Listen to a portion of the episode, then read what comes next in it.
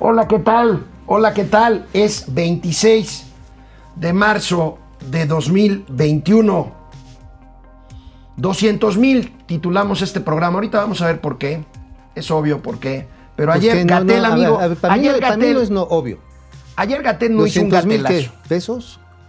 Ayer Gatel no hizo un gatelazo. Entonces, ¿qué hizo? Hizo una declaración, yo creo que la más desafortunada, y mira que ya es decir mucho, de todo este año. Ay, ¿todavía crees que no puede superarse a sí mismo? No, no, hasta ahorita. Hombre, hombre, a ver. Hasta ahorita, Tiene no, yo una digo hasta ahorita. capacidad inventiva. Es increíble. Hombre, yo, yo realmente le pondría una academia, Academias López Gatel. O sea, la capacidad como para irte reinventando así amanece en la maíz. La gatescuela. La gatescuela, ajá. A ver, ¿qué les voy a enseñar a mis alumnos? ¿Qué babosada les voy a enseñar? Bueno, para ocultar 200 mil muertos por la Ay, pandemia que se cumplieron ayer, una cifra terrible. Bartlett habló hoy durante una hora en Oye, la conferencia de prensa. oye. una hora en la mañanera. oye, oye, oye, a ver. No es bronca de Gatel, ¿eh? Es bronca de los muertos, porque seguramente robaron, seguramente mintieron, seguramente fueron corruptos, seguramente no recurrieron a la fuerza son personas, moral. amigos, son personas, son familias. Pero lo dijo López Son familias en lo dijo en- López en- en duelo. Lo dijo López Gatel. Bueno, ahorita vamos si a no ver qué dijo este moral, pues, sujeto. Pues, se les pasó eso. bueno, ¿Eso pero una nueva. Mau, Mauricio? Ah, Flores. chirriones. por fin recibió un premio. No había ganado ni la rifa de la Kermés de la secundaria. Ya lo reconoce el INEGI. Vamos a ver. Pero por, este reconoce por la edad. reconocimiento. El fósil mejor añejado en la historia de México. No, felicidades, amigo. Eh, gracias, Vamos gracias. a tener el reconocimiento que le hace el INEGI a mi amigo y colega Mauricio Flores Arellano Junto y a con su Yuridia. compañera Yuriria Sierra, la periodista de la hermosa sonrisa. Ah, es bien divertida, mijísima Yuri. Yuri, muchas gracias, ¿eh? Como, como diría la canción, sin ti no hubiera sido posible. El día de hoy es viernes y los mercados lo saben. Y José José está muerto.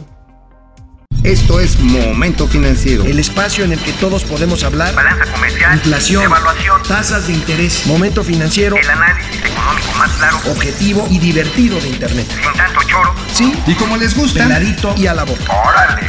¡Vamos, réjete bien! Momento financiero. Bueno, pues este, hoy viernes, el programa de hoy simplemente se titula 200 mil. ¿Por qué? No estamos hablando de empleos. No, ¿No? estamos ¿De hablando pesos? de millones de dólares o de pesos.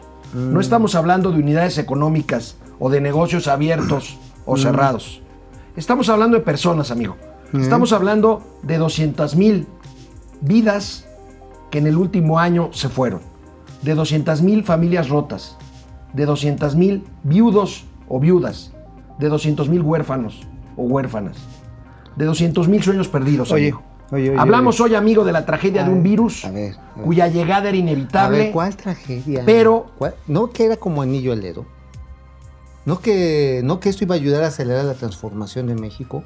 ¿No que estábamos preparados para tener un sistema de salud como Dinamarca? Eres un catastrofista. No, no lo soy. Eres un conservador. No, no lo soy. Eres enemigo de lo que está haciendo el señor presidente. No, no lo soy. Porque, a ver, a ver, entiéndeme. Dijo López Gatel que hay que ser, bueno, el presidente lo dijo, hay que ser honesto, no hay que mentir, no hay que robar para evitar el contagio, que eso también ayudaba. Este, y por supuesto, pues a quienes contagiaron porque no tuvieron la fuerza moral ni usaron detentes ni los tréboles estos de la suerte, pues ahí tienen las consecuencias. No es culpa, de- es más, ¿sabes de quién ha de ser culpa? ¿De quién? de los malditos periodistas. ¿Sabes por qué? A ver, ponen unos encabezados bien gachos y obvio que cuando uno los lee, pues se contagia por la vista. O sea, neta, o sea, ¿tú crees que, que estás así muy tranquilo echando tu, tu almuercito de huevitos así a la mexicana y lees una nota, pues sí te amuina, ¿no? Entonces La ironía, la ironía, amigos y amigas de Momento Financiero, no se, no se explica. se entiende o se deja pasar. Y mi amigo Mauricio Flores está siendo irónico. ¿Saben por qué? Por esto, por estas barbaridades, por estas barbajanadas, por estas Ya, ya, ya, bajezas ser. que dijo. Hugo López Gatel anoche. Está chavo. Qué bueno que hace esta pregunta, creo que es importante. Sí veo mañana eh, varios periódicos, posiblemente el suyo, Natalia, eh, el Universal, que no viene a las conferencias, eh, Crónica, Milenio, varios de los periódicos de circulación nacional. Lo digo con base en la experiencia, porque lo vemos. Cuando llegamos a 30 mil, lo pusieron. Cuando llegamos a 50 mil, lo pusieron. Cuando llegamos a 100 mil, lo pusieron no sería de extrañar que a 200 mil. Parece que hay una afición por los números redondos, cada vez que se completa una cifra eh, les gusta ponerlo. Ha habido también en estos medios y en varios otros de televisión, de radio, esta afición por concentrarse en el lado más triste de la epidemia. Pienso que en ese sentido, esa obsesión atiende a varias eh, razones que ya las hemos comentado varias veces, desde luego la posibilidad de tener más ganancias, aumentar la rentabilidad de los periódicos, eh, que suban las acciones, en fin, el aspecto comercial. Pero también el otro elemento es el usar el duelo, el dolor, la tristeza de las personas, de las familias que muy lamentablemente han sufrido la enfermedad o han padecido una enfermedad grave, han tenido momentos de angustia, de dolor, de desolación, o que han perdido a familiares, y tratar de apropiárselo.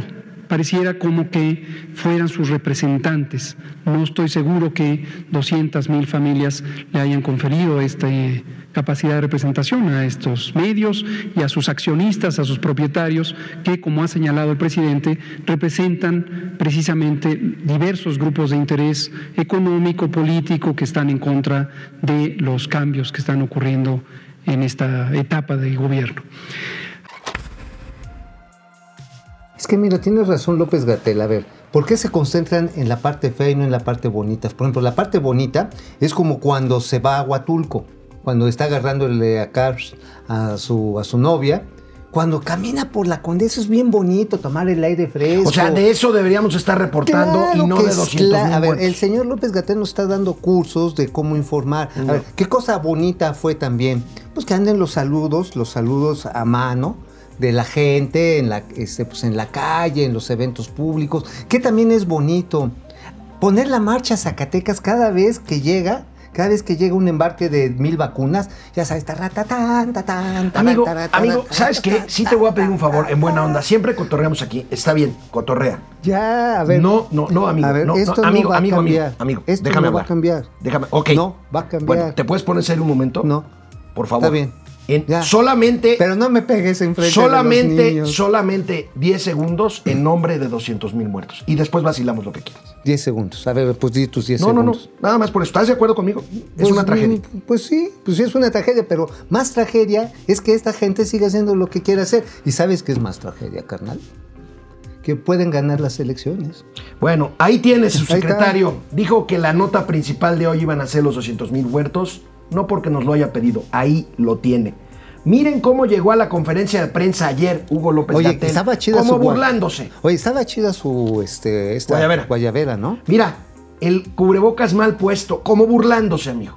No, ¿tú crees? No, sí es bien serio. Oye, además así como con tejidito como de traje de bailarina de siete velos, ¿no? O sea, chara, tarararán, tararán, tararán. Oye, Tengan, oigan, al, al, al doctor Hugo López Gatel la pandemia le cayó como anillo al dedo. Vean esta imagen. ahí les va. Es cierto. Ahí les va, miren, como anilla el dedo. Ahí va. ¡Tarán! El doctor Muerte se casa con su prometida, Doña Huesos, acompañada por su hijita, Doña Austeridad Republicana. El cadáver de la novia. Pues, pues sí, a ver, no, va a cambiar. Este gobierno es antiautocrítico. Punto. No va a pasar nada.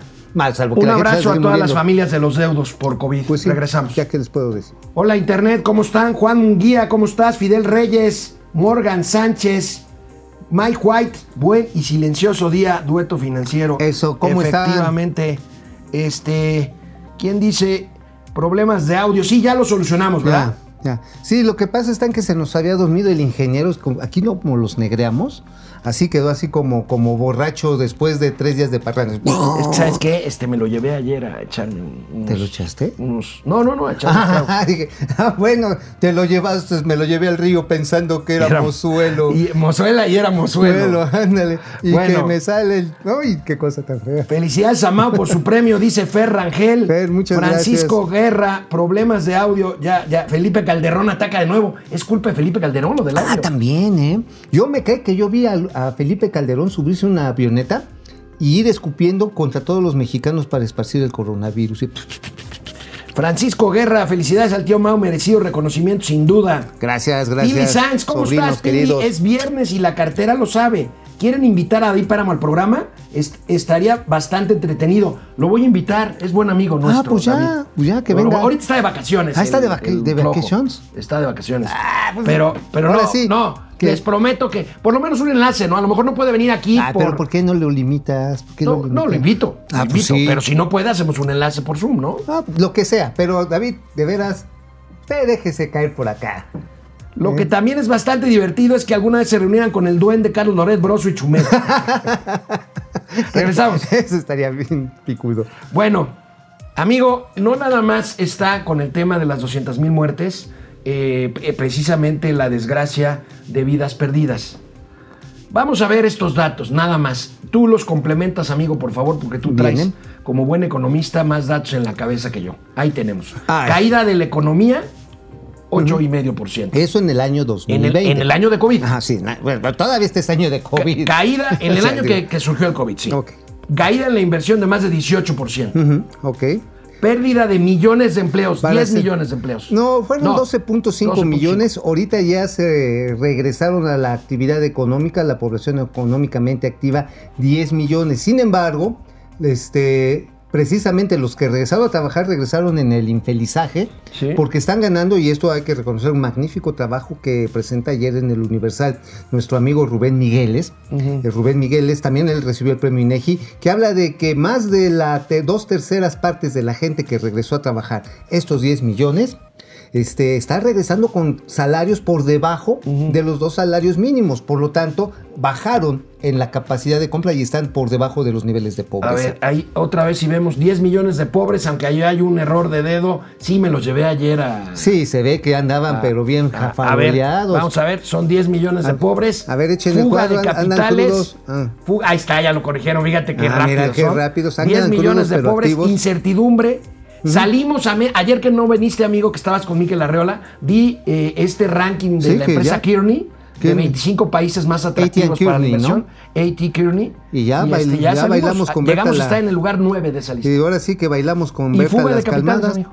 Bueno, a ver, a ver, tantitos, tantito, a ver, a ver qué tal. A ver, con la lana que va a entrar de los, de los trabajadores de las remesas, de los eh, que están de migrantes, con los chorrocientos mil millones que vamos a cobrarles, porque realmente somos pueblo, a los ricos con el impuesto, a las herencias, con los ahorros contra la corrupción, ya es que hay todavía como otros 500 mil millones de morlacos Sí, por ahí, sí. nos va a alcanzar la lana.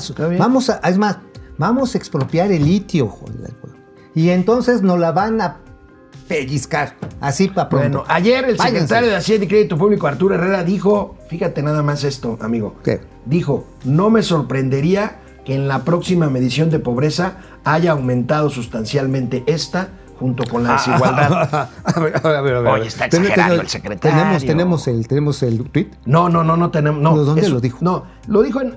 Sí, sí lo dijo, pero lo dijo en inglés y lo dijo en una reunión que tuvo con Thomas Piketty, este economista francés que se puso muy de moda en los últimos 5 o 6 años por haber editado un libro que se llama El Capital del siglo XXI. Piketty, entre otras cosas, sugiere diversas estrategias para redistribuir la riqueza mundial. Una de ellas es grabar las herencias. Otra de ellas, hay muchas. Yo no sé tú qué opinas de Thomas Ah, Piketty. yo creo que Thomas Piketty es un marxista trasnochado y para mí el marxismo, perdónenme, todos los que se dicen marxistas es una pseudociencia y finalmente pues, trata de regresar con unas propuestas eh, de, digamos, del wellness, del, estado del bienestar, state of wellness, de tal manera de que se reparta la riqueza, aunque le reconozco una aportación teórica importante. Habla de la era del post-trabajo. Lo cual quiere decir que en el momento en que la tecnología nos permite ser mucho más eficientes, entonces hay, sal- hay trabajos que pierden su valor y hay que pensar la manera en que se van a reintegrar a las cadenas de actividad económica para evitar un empobrecimiento masivo y lo que me parece más interesante. No, más interesante porque recupera una vieja tesis de Rosa Luxemburgo que me parece que es, que es Bueno, muy importante. que es una de las marxistas, eh, digamos, pioneras o Pionera, banderas. Pero de- ahí tuvo algo razón y no es porque fuera eh, originario del marxismo, es más, se lo debe más bien al teórico, digamos, pre-keynesiano que se llama Michel Kalevsky, que también fue polaco. Michel Kalevsky lo decía, en el momento en que se cae el consumo, el capitalismo entra en peligro. Y Rosa Luxemburgo retomó eso, a obviamente. pesar de ser marxista. No, y lo retomó en un discurso revolucionario para defender Bueno. los intereses de la clase obrera alemana. Ah, ¿verdad que sí sé de marxismo? Bueno, Arturo Herrera estaba tan contento que hasta presumió que ya leyó el libro de Thomas Piketty. ¿Y qué dijo? Veamos. Piketty and, and exchange some ideas. Uh, he actually started not, not, not, not as you mentioned, also with a map of, of inequality in the world, but with a picture of his la- latest book in English. So let me start in a similar fashion with a picture of his book, but in the Spa- in the Mexican in the Mexican edition. I, I really enjoyed uh, I really enjoyed uh, reading. Bueno, pues mira, efectivamente no dijo nada que no esperemos. El hecho de que la gente esté regresando a trabajar por menos, a veces hasta por la mitad, prefiere ganar algo antes de no tener que comer en su casa. Si se echaba dos bolillos, prefiere tener uno. Así de crudo. Pues evidentemente quiere decir que las políticas asistenciales, y qué bueno que lo dijo en inglés, porque si no le iba a pasar lo que al señor este, secretario de Comunicaciones y Transportes, A- a Jorge Arganis. que por cierto ayer Yo escribió... iba a decir Jorge Argenis. Argenis, no, Argenis es nuestro colega de allá abajo que está, que está pegándole ahí. Chavo, es buena onda. Sí, sí, sí, uno es como la momia de, de Guanajuato y No, el otro... no, Argenis es un chamaquito. No, es un chavito, está, está todavía, está así pollito. Ah, no, pero es por el caso del el secretario Argenis, dijo, híjoles, no me vayan a correr por echarle cacayacas al ejército. Al ejército.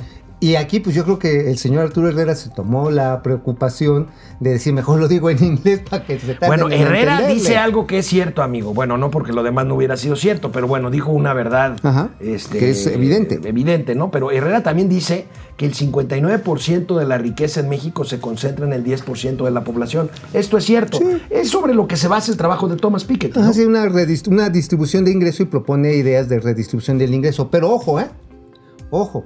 Alguna vez Alejandro Soberón, que es, eh, bueno, todavía es presidente de Grupo Sí, CIE Ocesa, grupo CIE o CESA. ujú, y que terminó vendiendo la mayor parte de las acciones a Grupo Carso, a Inburse, para hacer los eventos, etcétera, etcétera. A Slim, pues. Ajá, Slim, Carlos Slim.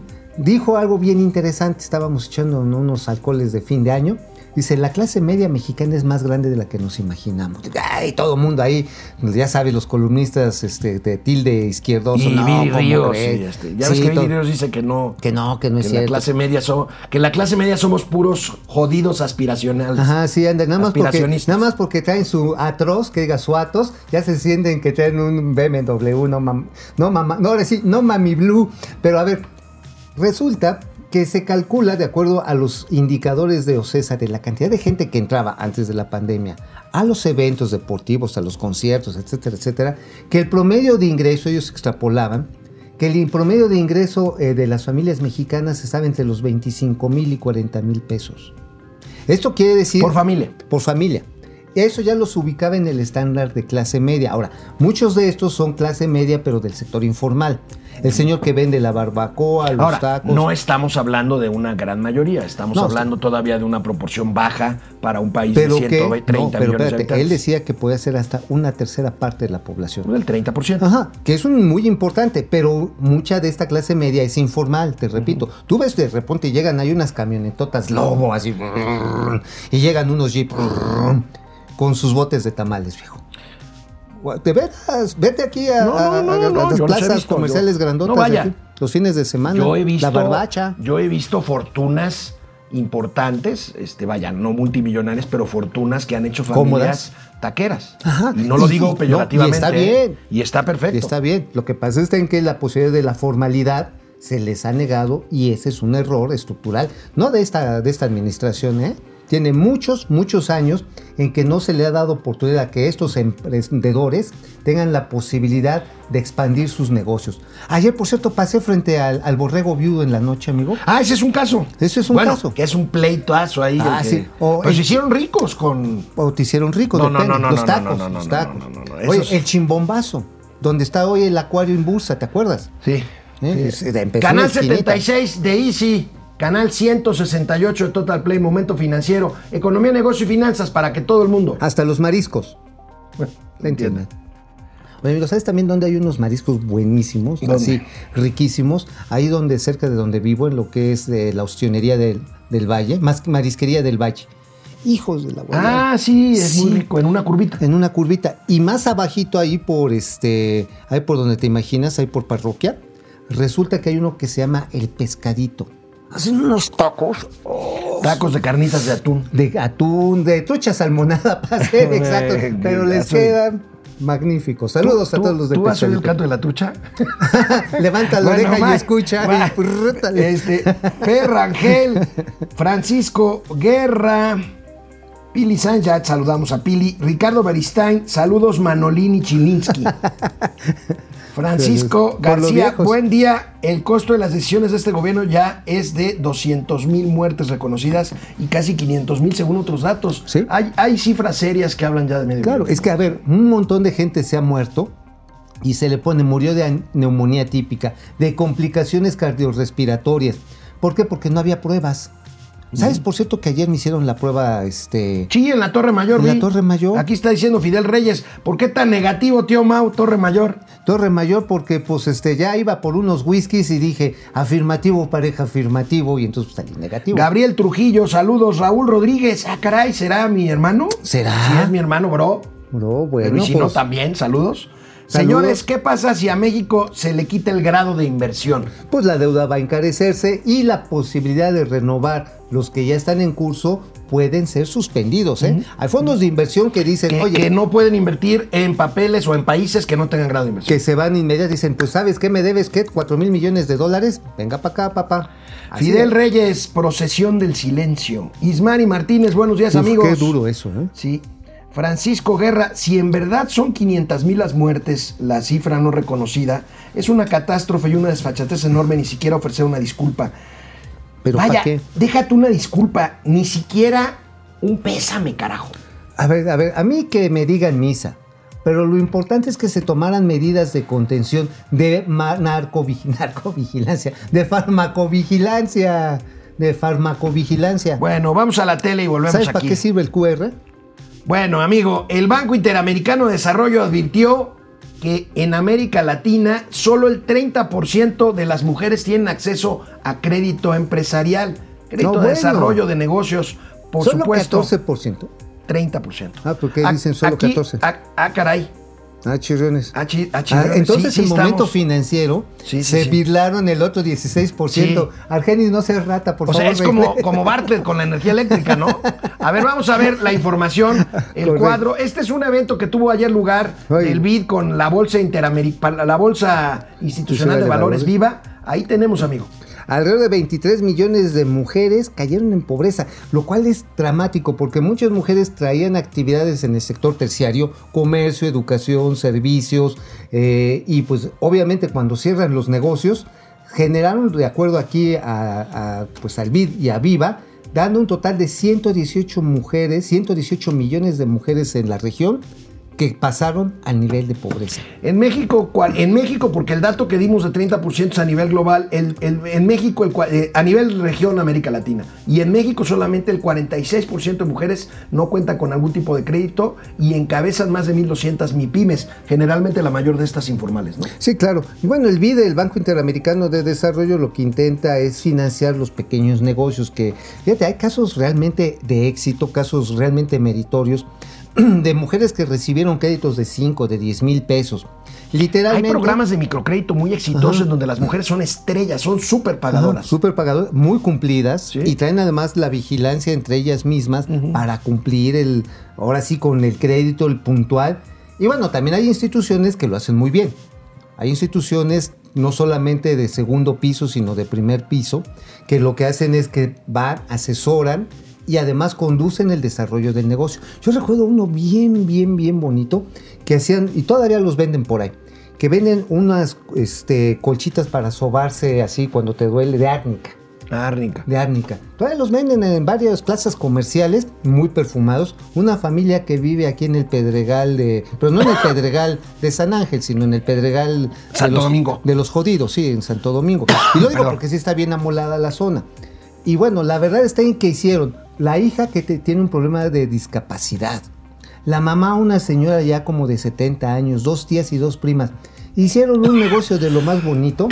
Amigo, te voy a tener que poner el árnica. No, no, no, no, no, no, Eh, el árnica, el no, no, no. cogote, ¿Nunca te tocó una vecina que te fuera a dar una sobada con árnica? Pues que te fueron a sobar entonces, porque estás. ¿De qué escribió hoy el laureado, el premiado tío Mau? Hoy, hoy, hoy escribimos de una industria que parecería que está, bueno, estuvo jodida el año pasado, le fue muy mal, pero que curiosamente podría estar mejor este año. La La, de la vivienda. Canadevi, tuve una charlita ahí con el presidente Gonzalo Mendoza y ya ves que tuvieron su evento este de la reunión nacional, pues medio apagado porque fue vía Zoom, antes era más bonito, ibas a las exhibiciones y te mostraban las maquetas.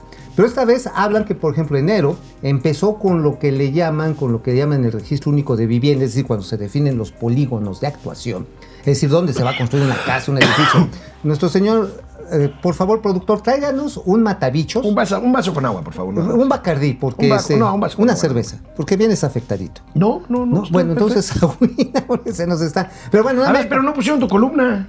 Pues es que, ¿cómo, Ahí está, ah, es que cómo andan, los andan de dejaste? veras los ¿Cómo me los Pues dejaste? imagínate, puro chavo, si no me aguantaron el paso. No, bueno, lo que pasa es que usted ya. Mira, Ese es el talento. ahora, a ti te dicen el Nanche Rodríguez. ¿El Nachi? ¿Sabes? El Nanche, el, El Nanche. Nanche, el ¿Sabes Nanche. por qué el Nanche? El Nanche. Por lo arrugadito y porque estás empapado en alcohol.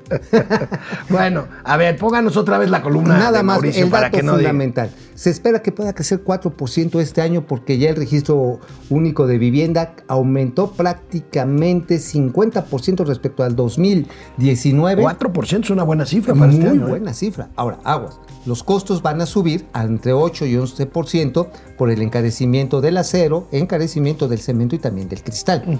Y esto va a tener un impacto directo sobre los costos de vivienda y algo que hay que enfrentar, la informalidad de la construcción. Yo no lo sabía. 90 mil predios, 95 mil predios, perdón, anualmente se construyen sin servicios de agua potable, sin drenaje, se construyen, pero bueno, se construyen hasta sin pues bueno, sin pavimentación. Y todo ello deriva en que los municipios, gobiernos estatales tienen que meterle una la nota para empezar a dotar esos servicios que cuestan cie- 16 mil, entre 11 mil y 16 mil melones de pesos anualmente. Por lo tanto, bueno, pues aquí la vivienda formal es una necesidad y sobre todo a la gente que no está en el sector en el sector, eh, ¿cómo decirte, amigo, formal del Formal, trabajo? de la economía. Pero que tienen ingresos, darles las posibilidad- posibilidades de crédito bancario, de, del FOBIS, Infonavit o de CEDUBI. ¿Está bien? Es, de buena escribimos. noticia, bueno, qué bueno, hasta que escribes de algo positivo. Sí. Ah, no, pues ¿sabes también de qué me divertí? ¿De qué? Del circo aéreo de Santa Lucía. Ah, bueno, precisamente ayer comentaba este adelanto que daba un periodista, eh, pues muy connotado, pero no voy a decir su nombre. Este, Ah, sí, dilo, Raimundo Rivapalacio. Raimundo Rivapalacio, pues este. Ya, dilo. ¿Ya lo quieres otra vez? Yo siempre me ha querido, digo, tuvimos nuestras, nuestras diferencias. en Bueno, ¿se acuerdan que ayer eh, les di a conocer que Raimundo Rivapalacio dijo que amanece- amanecíamos ayer con un nuevo eh, mapa aéreo en el Valle de México? Bueno, pues se confirmó y ya tenemos otras rutas de acercamiento de aeronaves al Aeropuerto Internacional de la Ciudad de México, supuestamente para estar ya listos para cuando se abra el aeropuerto de Amigo, Santa Fantasía. Amigo, esto es pura vacilada. Mira, Mientras no tengan lo de Mitre, A ver. no, no, la noticia es real. O sea, No, sí, sí, pero a ver, se, sí, sí, sí hay- sí sí se reconfiguró. De hecho, No, a ver, se reconfiguró eso. A ver, es una maqueta. Y a ver, háganme caso, porque ahí les va la explicación. Mm. Pero antes de que Es digas, una o sea, lo que informó Riva Palacio es cierto. Sí, pero no deja de ser una maqueta. A ver, a ver. ¿está bien? A ver, dame, dame un poco de tu atención para esto de la maqueta.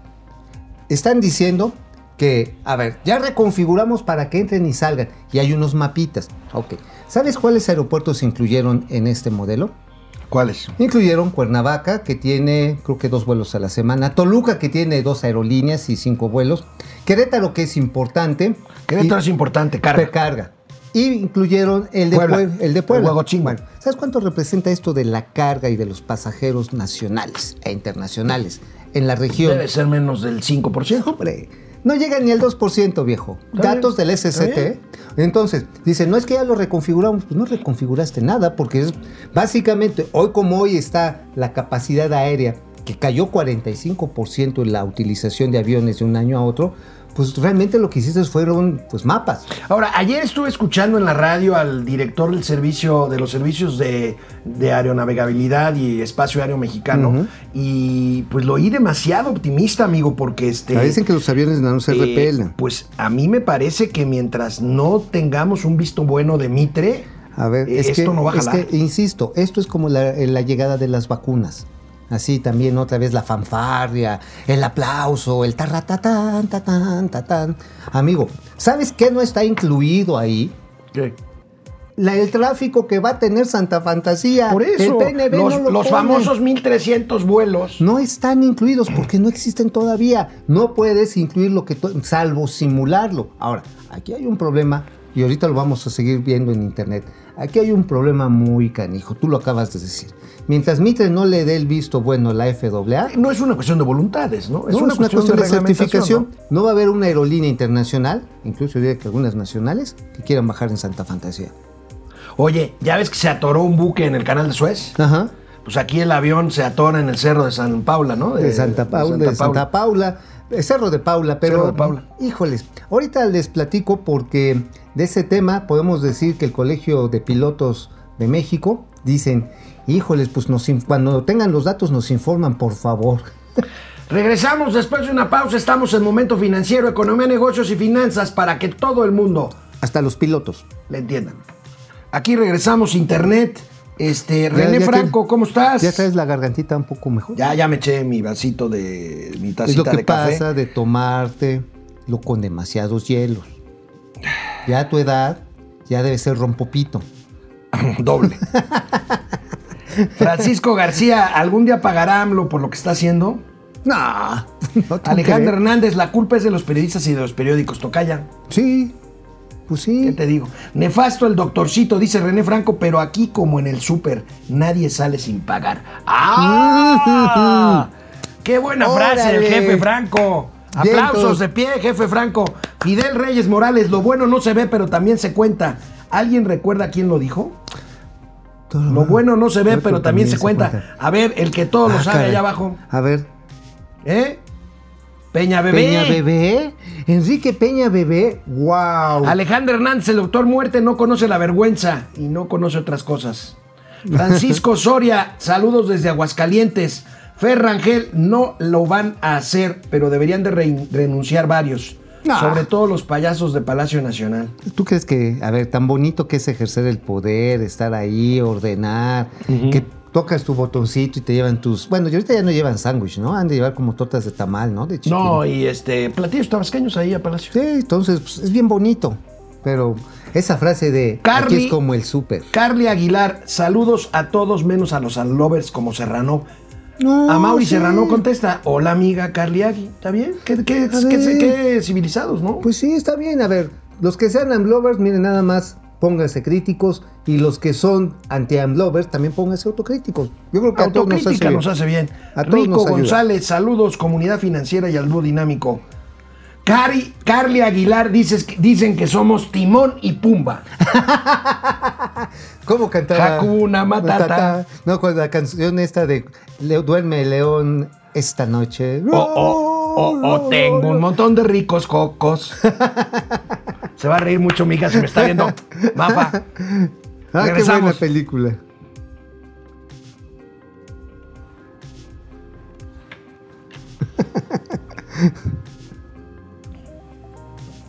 Bueno, parte de la mañanera de hoy, para no hablar de los 200 mil muertos, de los cuales ya hablamos aquí en Momento Financiero, se destinó a defender las decisiones de gobierno A ver, que ¿cómo? echan para atrás cosas que según ellos eran muy perjudiciales para México y para la población. Manuel Bartlett dice que el mentiroso no es él. A ver, Vamos a viene, ver. viene. Nosotros que tenemos que distribuir la energía y venderla, tenemos que comprar a los privados. Bueno, esta, exigencia es absurda, pero así es, así es la realidad de la reforma energética. La reforma energética convirtió a la CFE en trampolín para los intereses privados. Se obliga a la CFE a comprarle energía a los productores, a los llamados productores independientes. Estos productores vienen de la ley de Salinas. Cuando negoció el Tratado de Libre Comercio, Salinas dijo que no le había hecho ninguna concesión a los, eh, negociados norteamericanos, ni en electricidad, ni en, ni en el petróleo. Mantuvimos la soberanía nacional en energía, pero mintió. Para conceder lo que aparece, y ahí está en el Tratado de Libre Comercio, el, primer Tratado de Libre Comercio, ahí aparece que la CFE, o sea, el país tiene que aceptar que entren eh, generadores independientes a venderle a la CFE, lo cual fue en su tiempo una absoluta inconstitucionalidad. Dice, y con eso ya metió al sistema eléctrico que estaba en la generación eh, este, reservada al Estado, entran unos generadores independientes que le venden la energía a, a la CFE. La CFE no necesitaba ningún generador privado que le vendiera electricidad, tenía el 100% de electricidad del país.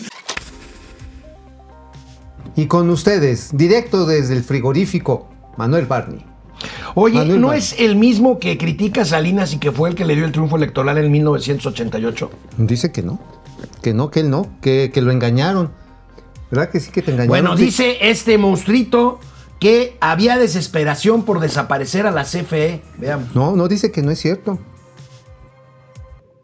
en su prisa por eliminar la CFE del mercado, en su prisa de desesperados, vamos a sacar la CFE porque para eso se hizo la reforma energética, para que vaya desapareciendo la CFE a ser intrascendente y quedarse con el mercado eléctrico que vale trillones de millones de dólares.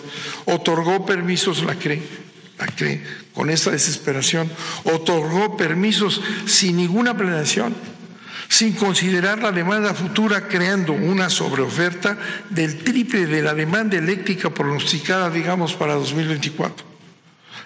Un elevado riesgo para la estabilidad del sistema. Están, se fueron colocando por todos lados y, principalmente con esta energía supuestamente limpia, que es otro fraude eh, establecido por la reforma energética. Ya cuentan con sus permisos, les dieron permisos A ver, dice, eh, quiere pedir un poquito de aclaraciones aquí Manuel Barney. Dice que él sí está en contra de las energías renovables porque dejan de darle empleo a sus parientes de los cuales sale el petróleo. Es lo que dice Manuel ¿Y qué onda? Él se queja Que mucho de que, enojado. de que hubiéramos bautizado a la ley como, como ley combustóleo. No, y ¿sabes qué me está diciendo? Que él no hizo ganar a Salinas, que lo hizo ganar el pueblo, el PRI. Y dice que él nada más recibió Secretaría de, Go- de- de Educación Pública, no, perdón, a noticia de Hacienda. Y que la gobernatura de Puebla. Entonces, pues. ¿Y este, luego ahora qué está haciendo? Pues. Que no seas preguntón, porque él ya se purificó, cabrón. O sea, que ya, que si quieres. ah, Espérame, no, espérate, Manuel. Estaba enojado Manuel Bartlett Manny, esta tranquilo. mañana. Espérate, cabrón, espérate, espérate. ¿Podrían estos honorables jurisconsultos, los expertos que presentan todos los días en los periódicos, fulanito experto, que son empleados de ellos, los comentaristas de todo pelaje que aparecen cada vez más, podrían afirmar honorablemente, objetivamente, que este sistema que hemos descrito garantiza la libre competencia y la libre concurrencia. Es verdaderamente grotesco cuando se analiza lo que han creado, ¿verdad? No tiene ninguna relación con un mercado. No tienen ninguna relación con un sistema de competencia. Es un sistema de atraco, es un sistema de beneficio a los privados, es un sistema de injusticia social. La ley, la reforma a la ley de la industria eléctrica que mandó el presidente al Congreso de la Unión y que fue aprobada en ambas cámaras, en donde la oposición, les, dimos seguimiento, nunca entró a analizar la ley.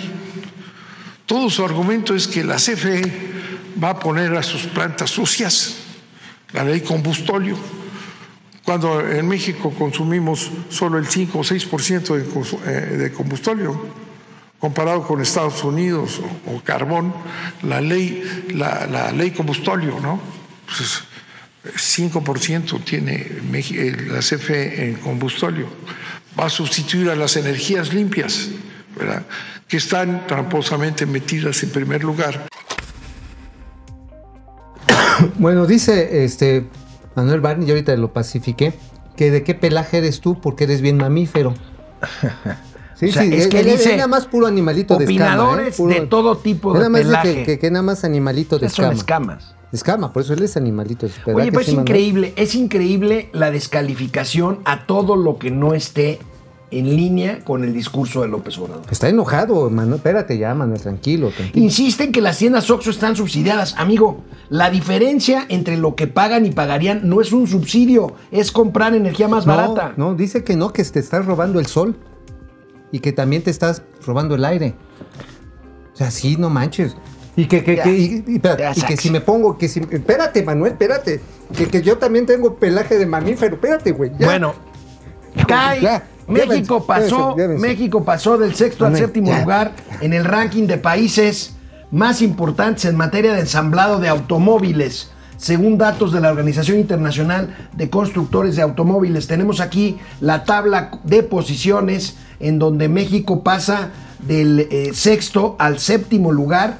Ahí tenemos los principales ah, países armadores de autos, amigo. Bueno, Corea del Sur, que de hecho fue el último país que hizo una gran inversión, la de Kia, aquí en México para introducir nuevos modelos, nos supera. Ellos estaban en el lugar sexto. Y vas para atrás, México, ahora sí de reversa, mami. Kia pegó reversa. con tubo en México. Ah, no, ¿eh? sí, tuvo un gran éxito. Sin embargo, aquí entre los problemas de suministro, por un lado, pero por otro lado también en las ventas del mercado interno. Tenemos pues ya dos años y medio en que las ventas de autos en el mercado interno van para abajo, van para abajo. Si las comparamos respecto a su máximo que estuvo por ahí eh, de julio del 2017, las caídas han sido de prácticamente el 45%, amigo. Y el mercado interno, al no estar consumiendo autos nuevos, evidentemente, pues está generando que te perdamos esta, competen- esta competitividad. Bueno, de regreso del corte vamos a tener lo que dijo ayer Joe Biden sobre México y sobre el presidente López No me Obrador. digas. Y el premio al tío Mau. El premio a mi amigo Mauricio Flores Arellano. Gracias. Canal 76 de Easy es Vive TV, canal 168 Total Play, Mundo Ejecutivo TV, Momento Financiero, Economía, Negocio y Finanzas para que todo el mundo Hasta los dinosaurios.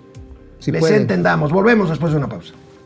Pues sí, la verdad, amigo, fíjate que esto que estamos hablando de, de Manuel Barney tiene un montón de asegúnes, ¿eh? ¿Por Porque, qué, amigo? a ver, dice, a ver, estamos subsidiando, no, no están subsidiando. A ver, si fueran tan, tan chidos aquí ahorita la CFE, en vez de querer cobrarle lo que le cobran a una familia, lo que deberían hacer es generar las condiciones para que estas familias obtengan las mismas tarifas que obtiene un Claro. gran, un gran negocio. claro. ¿Cómo? Pues aprovechando las energías renovables. Pero dicen que la intermitencia y no sé qué se les olvida. Yo les he dicho, la energía se puede almacenar. se puede almacenar, ya cada vez hay más sistemas. Y además, para eso están los sistemas de respaldo. Los sistemas de respaldo son los que funcionan con gas natural y no necesariamente los que funcionan con combustible. Bueno, bueno, bueno, bueno. Rotzi, o Ruzzi, no sé cómo se pronuncia. Ruzzi? Buenos días a la comunidad financiera. Jaime Loera García, Mau, ya deja descansar en paz a José José. Está muy enojado. Bueno, pues es que a ver, a mí los viernes sí me da por cantar esta. Los mares. A veces regreso. Eso. No, tú eres el payaso, ¿no? No, pobre, no, me pones de, me pones de no, no, malas, ese me pay- pones ¿Cómo de era la del malas. payaso? No, no, no. Dicen que soy un payaso. No, tú me prestas atención. Este Francisco Valeriano, el yin y el yang de las finanzas. Uriel Rojo, no tenían audio en los primeros dos minutos por YouTube. Un problema técnico, lo lamentamos. Ahí estará el programa completo. Vamos a mejorarlo Flor Roy, el exceso de muerte ya anda en más de 500 mil fallecimientos. No, tu, bueno. mamá cho- tu mamá con el chongo. ¿Qué dicen en la mañanera? Hasta pareció un berrinche armado porque les tumbaron a, a Salgado Macedonio. Falta el trife, ¿eh? Falta el Ah, trife. bueno, ahí el magistrado Billetes. A ver, ¿por qué crees que el magistrado Billetes sigue ahí? Pues, porque lo Bueno. tienen acojonado. Depre, depredador mercenario. La única oposición que realmente hay es el mismo gobierno. No me extraña que en próximas elecciones pierdan la mayoría de los congresos y gobernadores. Pues hay que salir a votar. Pues si quieren que así sea, voten. Rico González, No se queden en su ya casita. lo dijo la Azucena de Milenio, se refiere a Azucena Aresti, Ajá. Uresti, ¿no? No es afición a los números de los medios, solo muestran la realidad de la pandemia. Pues sí, así es cierto. Axel Cor, no se oye nada, está fallando el sonido. A ver, a ver si ya. A ver si ya salen Jo- de la cruda, señores. José Sáquense la cruda. Martínez, Silvia Molina, eh, Ociel Galván, Luis Chávez, Efren. Oye, ¿dónde te los llevaste? Es que andan bien chachalacos todavía. Sí. ¿verdad? ¿Quién sabe? ¿Qué, qué, Eh, qué batarratas les sirvieron? no, no, no salimos, pues ahorita no es tiempo de salir. Ah, entonces aquí se dieron unos contra Aquí, otros. sí, sí, sí. Hijos de la guayaba. Gracias, Internet. Rápidamente, amigo, el presidente de Estados Unidos ayer se refirió a México y lo señaló como el responsable de no recibir familias migrantes que deportan en la frontera norte. Madres. Dijo, pues ahí estamos negociando con el presidente, pero vamos a ver cómo lo dijo. Joe Biden en inglés, por supuesto. Mexico is refusing to take them back. They're saying they won't take them back, not all of them. We're in negotiations with the president of Mexico. I think we're going to see that change. They should all be going back. All be going back. The only people we're not going to let sitting there on the other side of the Rio Grande by themselves with no help are children. Otro mensajito, amigo. Otro mensajito. A ver, lo que está diciendo es bien grave. Es decir, México no quiere aceptar a las familias que Estados Unidos está deportando. ¿Y qué hacen estas familias? Se quedan en un limbo jurídico, se quedan, bueno, hay reportes dramáticos de familias enteras, por ejemplo, allá en el cruce de Laredo, en que la gente está arracimada o las andan moviendo, o se andan moviendo de un lugar a otro, muchos niños solos. No tienen agua, no tienen comida, no hay quien les eche un bolillo. O sea, es una catástrofe humanitaria y el gobierno mexicano diciendo, pues, pues no. Ahora, ¿qué está esperando? ¿Que se pasen en masa desesperados al lado, a otra vez al lado de este Pues no sé, es una, es una grave. Ya el presidente le encargó este tema a Kamala Harris, la vicepresidenta. Vamos a ver en qué, en qué termina. Pero bueno, premian, premian en algo a Mauricio Flores Arellano, el tío Mau, ha sido premiado. Salí premiado. El INEGI, el INEGI lo reconoció por su labor en radio junto a la gran Yuriria Sierra. Veamos el comunicado del INEGI, hasta comunicado sacar. Bueno, Eh, esta es una carta que una le envió carta, una el carta. director, el director del INEGI, el señor Julio Santaella, a Mauricio Flores. Y Julio Santaella reconoció, vaya, hasta que alguien lo hace, Sí, la labor de los periodistas. A ver. Qué bueno, a ver, viene. ¿Qué dijo don Julio? Por lo tanto, la información estadística y geográfica son un ingrediente fundamental para enriquecer la labor de informar, la labor del periodismo. Ahora, no es una tarea fácil y ustedes lo saben muy bien. En esta nueva era, la era del Big Data, de las realidades alternativas y la de los otros datos, se difunden un sinnúmero de hechos falsos. Y esto ocurre cuando de manera intencionada o no, los datos se producen o se interpretan de manera inapropiada o se sacan de contexto. Valiente. O Ah, sea, no, porque bueno. dice, valiente. El INEGI es un baluarte, ¿eh? Porque dice, así como hay datos verdaderos, los del INEGI, hay datos falsos. Hay datos falsos. ¿A quién se refería? Pues bueno, no sé quién sea el principal usuario de, de los otros datos del Instituto Nacional de los Otros Datos. Eh, oye, por cierto, ya voy a, a- a renovar la imagen del INOD porque sí está medio de la burger. Ah, del Instituto de los Nacional Otros de los Otros Pero Datos. bueno, el INEGI, el, el bueno, el INEGI. Aquí el momento del reconocimiento ¡Tarán! a este fulano. ¡Tarán! Opinión en radio. Los espacios de análisis en programas y noticieros de radio se han multiplicado en los últimos años. Se han convertido en un insumo complementario para los radioescuchas que encuentran en las voces de los especialistas elementos para conocer un tema o forjarse una opinión a partir de datos duros y evidencias. Por estas razones, en esta categoría reconocemos a dos destacados comunicadores. Ella, conductora del programa de radio Ya Sierra del Grupo Imagen y autora de la columna Nudo Gordiano que se publica en el diario Excelsior. Ha sido nombrada por la revista Forbes como una de las periodistas más influyentes en redes sociales. Nuestro otro galardonado es colaborador especializado en negocios y finanzas en el programa Ya Sierra del Grupo Imagen, autor de la columna Gente detrás del dinero en el diario La Razón de México, así como conductor en ADN 40. El reconocimiento INEGI 2020 por la categoría Opinión en Radio es para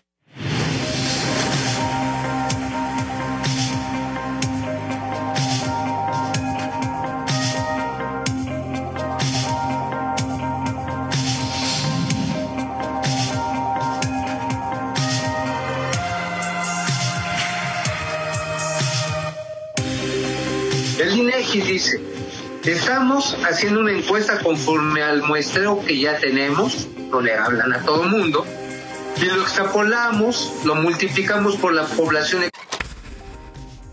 Para que veas, o sea. Y Mauricio Flores, al recibir su Oscar, digo, perdón, Su no su Oscar, su Oscar, su merecido Oscar. reconocimiento. Eso es el Oscar de la estadística. Dijo lo siguiente, fíjense nada más este barbaján, Ah, el fondo de la escenografía en donde agradece A ver, a un ver. premio serio y profesional. a ver, va. viene. Fíjense, chequen.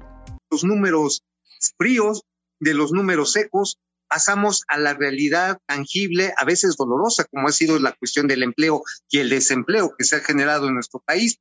Pero fíjate, y quiero compartir rápidamente una anécdota, y eso también en reconocimiento al INEGI y reconocimiento a todos los que están aquí reunidos recibiendo este galardón. En mi ya lejana juventud, cuando iba al antiguo edificio de INEGI ahí en Valderas, pues era un trabajo un poco esotérico, había algunos eh, personajes extraños de lentes gruesísimos sacando fotocopias. Este, yo soñaba algún día tener la posibilidad de que a lo mejor esa información pudiera ser automatizada y no la tuviera que cargar a mano en largas hojas eh, cuadriculadas y para después hacer cálculos con una pequeña eh, calculadora numérica. Ya todavía estaban sustituyéndose las reglas de cálculo. Hoy, con la facilidad de la tecnología, hoy, a pesar de la distancia que nos ha implicado esta pandemia, hoy podemos estar juntos y podemos al mismo tiempo compartir esta información con cada vez más mexicanos. Y sí, hay que reiterarlo, contra la posverdad, la verdad, y ahí es donde INEGI, este instituto independiente, nos está dando una gran lección a todos los mexicanos. El compromiso es con la ciencia, el compromiso es con la verdad. Y yo la verdad voy a disfrutar mucho esto y ya lo estoy compartiendo con mis amigos, estoy compartiendo con mi familia. Muchas gracias. Oigan, ¿sabe, señor Olais, ¿sabes de que te acuerdas de la escena en la película La Máscara, donde la máscara sale recibiendo un Oscar diciendo, "Oh, thank you, thank you, thank you, thank you, Academy, Academy"? Ay, mi, mi ramo de flores me faltó. No, No, felicidades, amigo. Oye, este, pero mira, yo lo digo con respeto porque había muchos amigos que traían atrás una biblioteca, este, obras de arte, fotografías, así, su litografías, litografías, este, mapas este, de la... del de- de- mundo del siglo XIX, XVIII. Muy bien, Tú- o sea, tú- tú los pomos. Pues sí, pues digo, cada quien lo suyo. Yo para qué me ando dando a entender de que, de que leo harto. Sí leo harto, pero pues este... Pues, Como eh, cantinflas, güey. me gusta leer en las cantinas. Es un bonito ambiente. Mira, entre botana y botana vas entendiendo la teoría cuántica. Llevas la cuenta de dos, tres, antes de que ¿qué No, no, no, miren, la verdad es que fuera de relajo, este, platicábamos aquí Mauricio Flores y yo fuera del aire, eh, el INEGI junto con el INAI, el Instituto Nacional de Transparencia y Acceso a la Información Pública y Protección de Datos Personales y el INE, el Instituto Nacional Electoral, son tres instituciones autónomas que están dando la batalla porque este país sea mejor, porque este país sea de contrapesos y porque no sea un país de un poder eh, echado solamente o demasiado echado para otro lado, para un lado. Aquí tenemos dos ejemplos, bueno, no dos, son tres ejemplos, instituciones que están haciendo el contrapeso ciudadano. INEGI, y INE y por supuesto también el INAI. Son tres institu- instituciones. Baluarte. Baluarte. El INE, el INAI y el INEGI tienen que seguir siendo autónomos e independientes. Pues yo quiero felicitar por este merecido reconocimiento a Mauricio Flores, lo conozco desde hace 30 años, hemos caminado juntos muchas Ay, cosas. Felicidades, amigo. Oye, y dile a Yuriria que muchas felicidades también. Saludos a Yuridia, felicitaciones y felicitaciones a toda la comunidad INEGI. Sin ellos, la verdad, no tendríamos esta información. Nos vemos el lunes, cuídense. Si salen de casa, háganlo con cubrebocas, por favor.